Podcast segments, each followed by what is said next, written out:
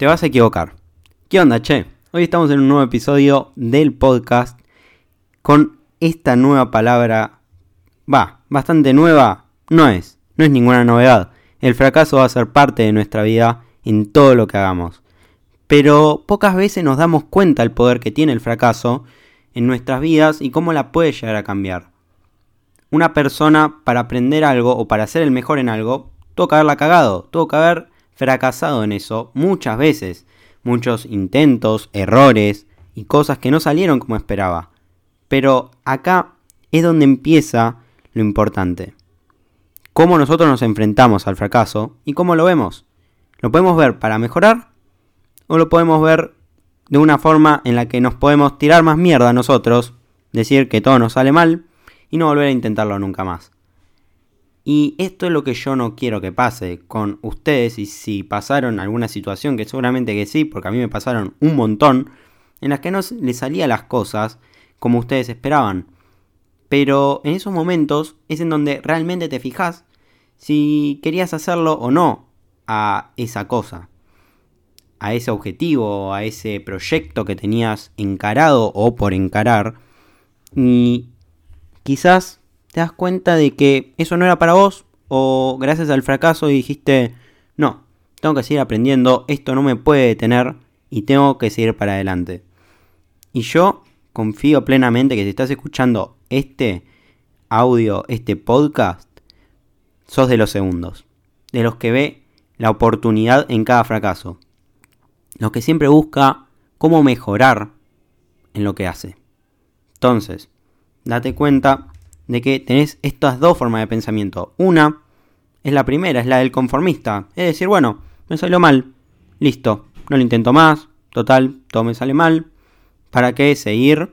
Y es la que te das maquinita en la cabeza, te decís, ¿para qué lo hago? No es para mí, ya está, lo dejo. Listo.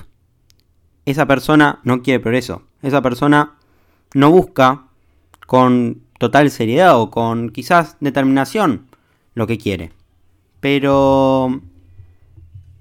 La segunda, ¿qué es lo que busca la segunda?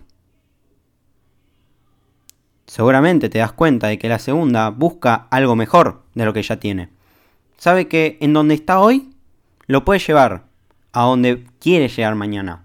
Pero todavía falta un proceso. Le gusta el proceso. Le gusta la forma en la que va superando los obstáculos y cada vez va viendo que va mejorando, que a poco va notando un cambio, mm, quizás sea en su proyecto de trabajo que consigue más clientes, quizás haciendo videos en su canal de YouTube consigue más suscriptores, visitas, eh, comentarios copados buenos de la gente, o quizás en su carrera como músico en donde lo contratan para distintos bares. Cuál sea tu, eh, tu opción acá o lo que vos quieras hacer, te vas a encontrar en un camino en un camino en donde nunca vas a tener que dejar de aprender y nunca vas a dejar de equivocarte. El fracaso es una parte de la vida, como ya lo comenté. El fracaso es por sí mismo la definición de catapulta o te puede sepultar. Porque te puede impulsar a mejorar o te puede enterrar diciendo, no flaco, hasta acá llegaste, no podés más. Y esto es lo que yo no quiero que pase.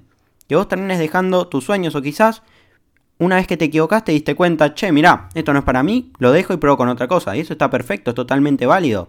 Pero si es algo que a vos te gusta, dejarlo por una equivocación, por un fallo, por un fracaso, como así lo quieras decir, no es válido.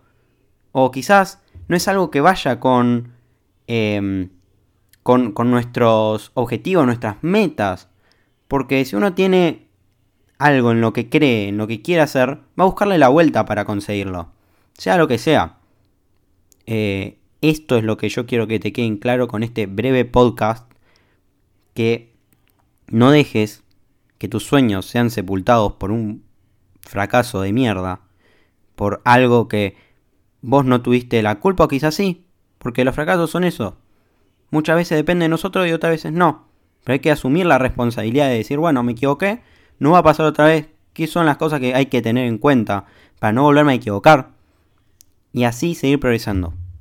Simplemente.